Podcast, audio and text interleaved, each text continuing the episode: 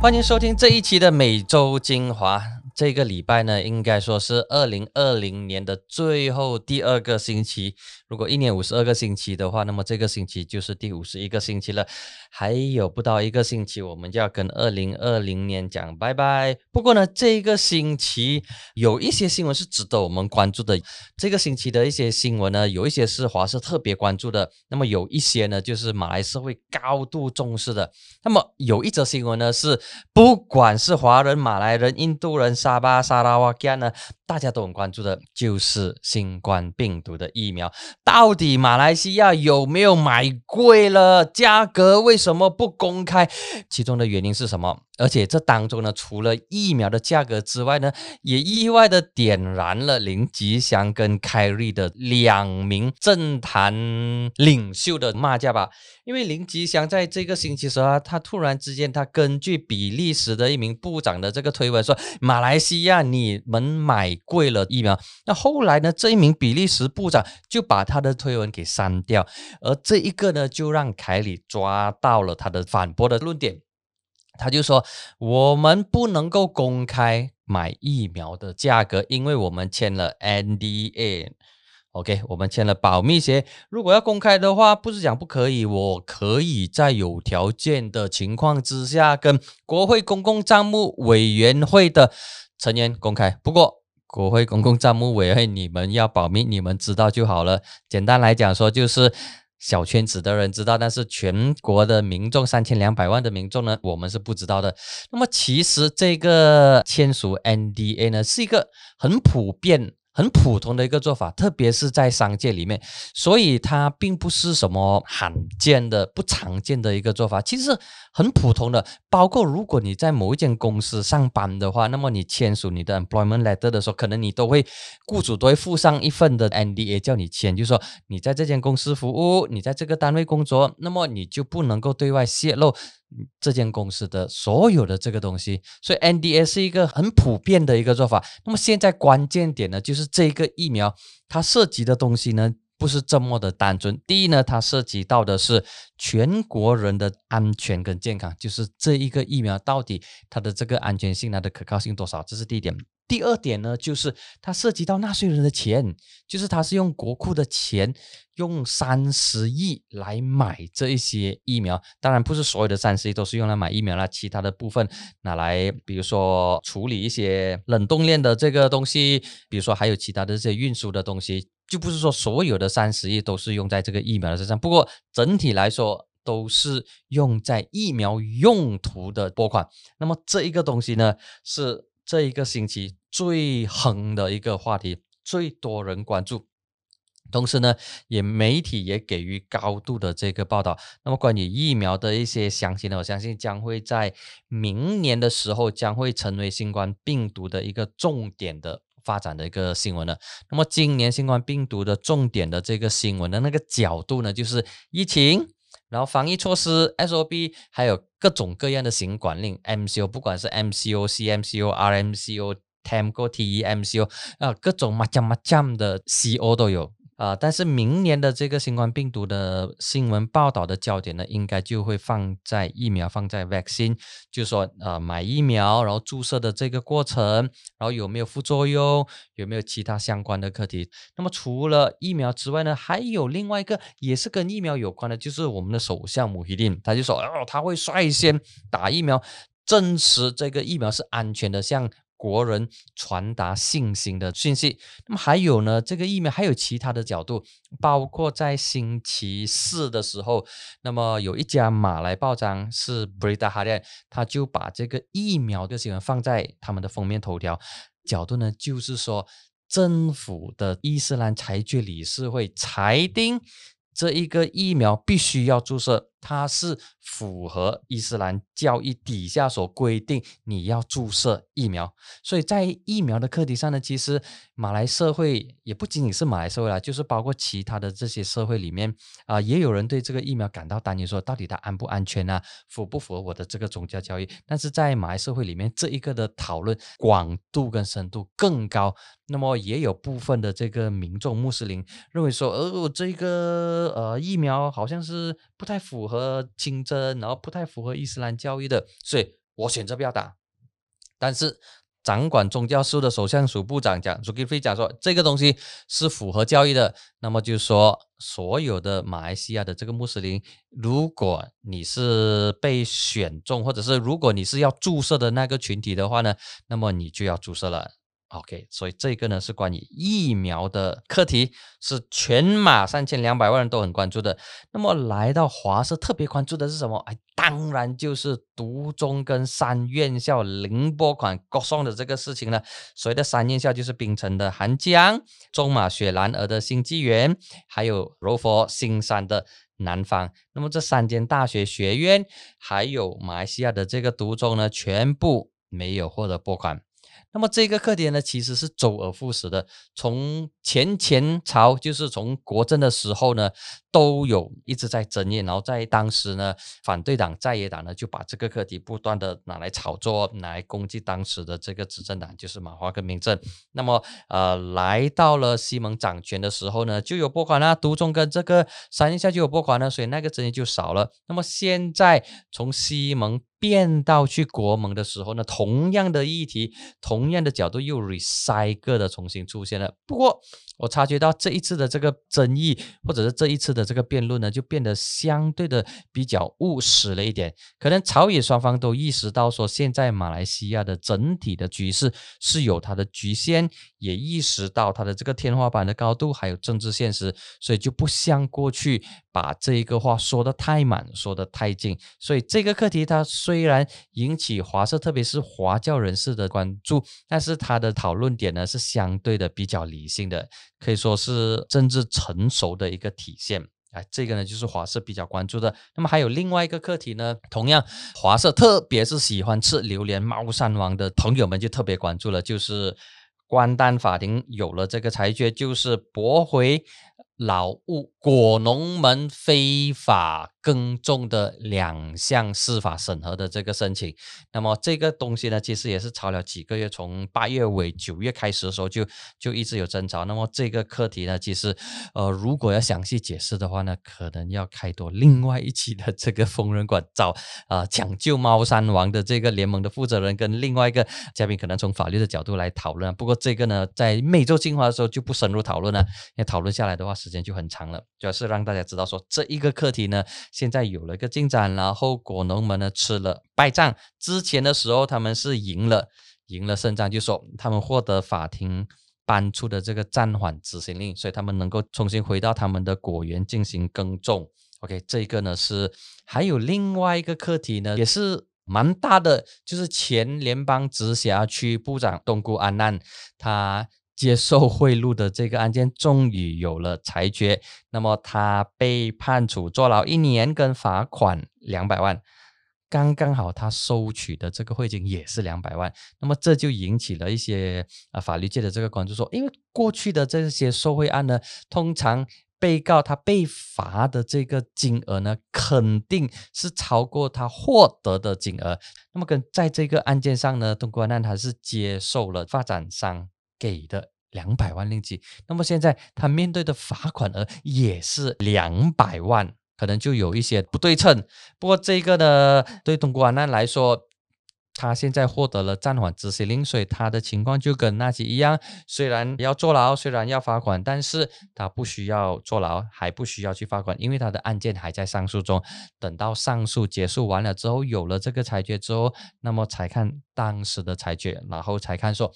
他要不要坐牢？要不要罚款？所以呢，这个是关于法庭案件的这个进展。那么在马来社会里面呢，就非常关注的一个课题。这个课题呢，可能在中文报或者是在中文媒体比较少关注，因为它对华人社会来说不是一个有直接影响的一个课题。说的呢，就是假清真。肉的这个事情，那么这个课题呢，是在几天前，NST 新海峡时报独家的报道，它是揭露性的这个报道说，呃，有一个集团勾结了四个政府部门的官员，通过这些官员放行，让这一些所谓获得清真认证的牛肉流入市场，但是这些所谓获得清真认证的牛肉呢，其实他们在外国屠宰场是没有获得清真认证的。而且另外一个点呢，就是这些牛肉其实是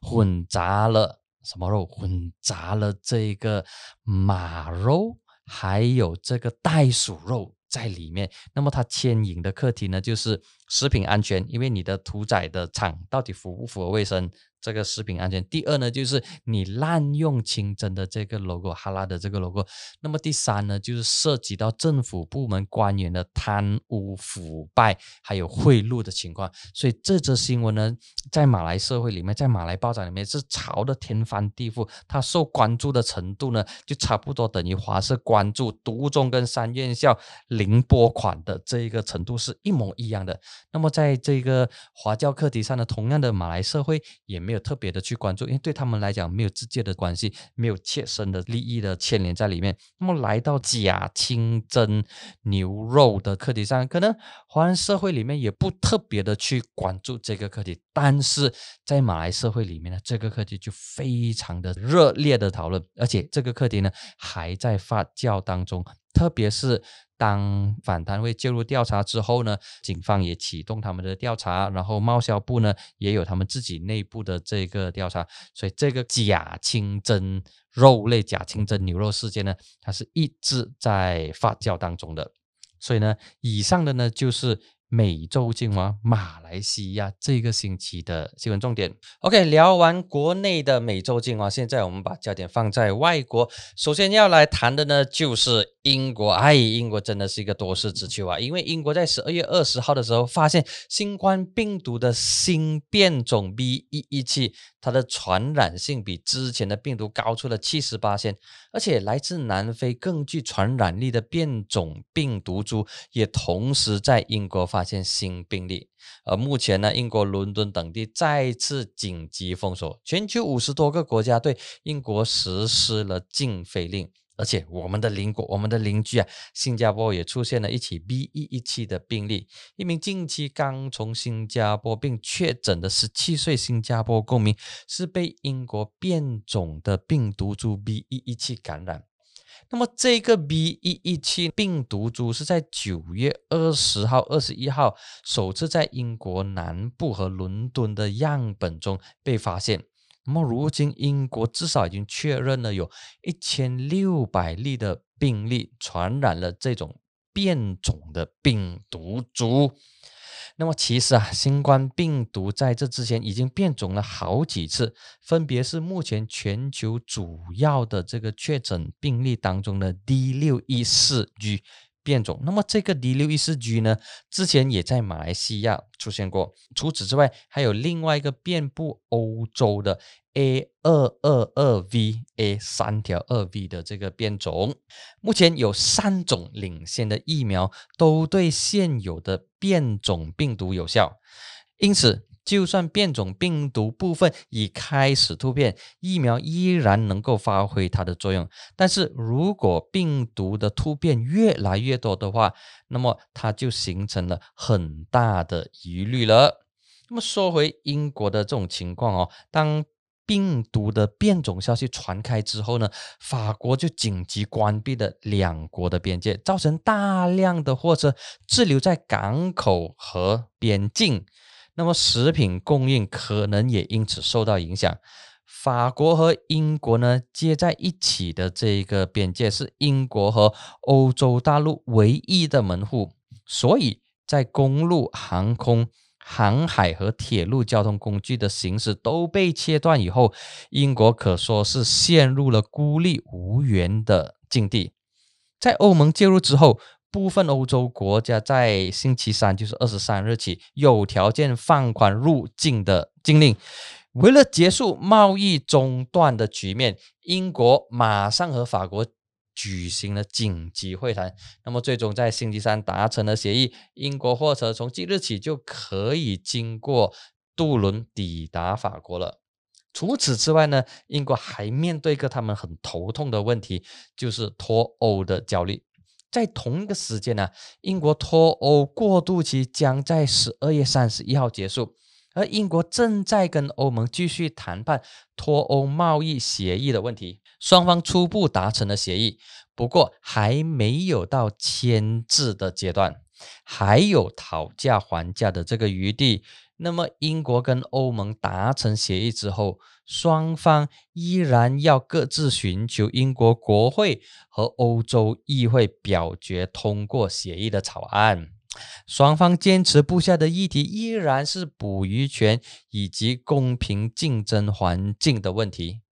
如果双方达成一项零关税、不限额的贸易协议，将可保障接近一。兆美元的年度贸易额，并且有利于北爱尔兰的和平。那么总的来说呢，即使在最后的关头达成协议，可以避免脱欧带来最严重的后果。那么英国跟欧盟这一个最大贸易伙伴的关系，依然可以说是渐行渐远，比二零一六年英国脱欧公投时绝大多数人预料的还要严重。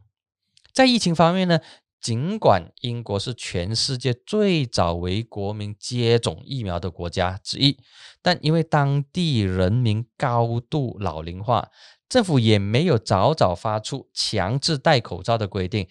再加上低温的气候，都让新冠病毒继续的肆虐下去了。另外一则新闻呢，相信关心呃中国或者是大中华区的朋友都应该有留意到这则新闻，就是中国没有电。其实它不是没有电，它的电力不够，而且路灯都不亮了。那么，由于中国经济从新冠病毒大流行中逐渐恢复和出乎预料的低温天气，就引发了电力需求的激增。那么，中国多个省呢，现在就限制用电，只能够开三分之一的路灯，不能够开空调、广告灯啊、LED 灯啊、电梯等等。那么，总人口超过一。点五亿的三个省，他们的官员已经下达了限制能源使用的通知，并且警告可能会出现煤炭短缺的情况。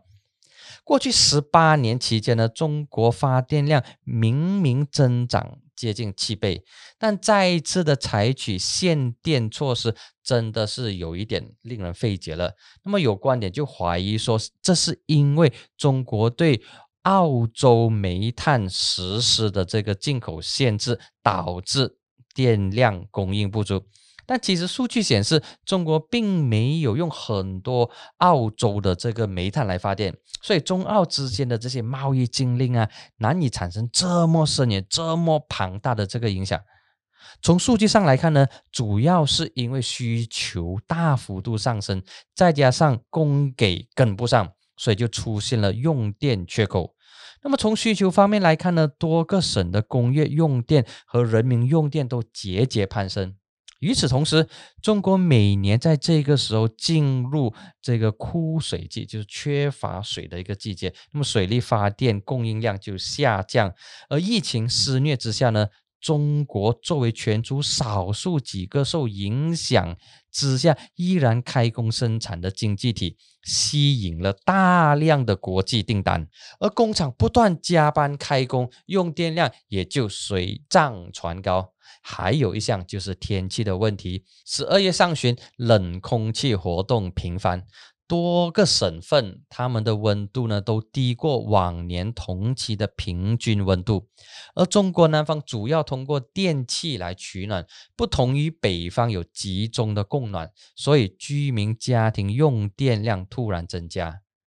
那么发电量跟不上用电量的主要原因呢，是因为煤炭的供需不平衡以及价格变动所导致。中国国内煤炭生产量低迷，那么再加上中国在整体降低煤炭进口，那么这一些的这个动作呢，就暴露出深层次的能源结构问题，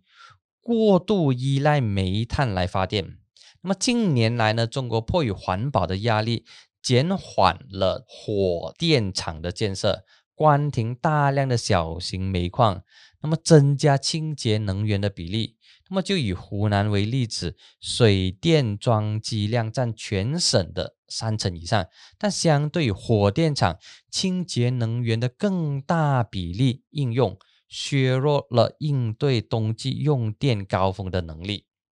中国南方虽然水电量资源丰富，但是冬季枯水期，水电发电量马上的就不够了。而风能和太阳能发电无法瞬间加大发电量，无力承担突然而至的用电负荷。有专家认为说，目前的出路呢，就是对电力领域进行市场化改革，通过容量补偿机制。建设容量市场等经济手段，引导电力市场填补缺口。否则，随着清洁能源比例不断加大，突然而至的用电负荷造成系统性的限电，就很难被避免了。研究人员则预计，明年过年前工厂的需求就会慢慢的下降。过年之后，气候回暖就不再需要暖气，以及新一批煤炭进口电力的矛盾就得以解决了。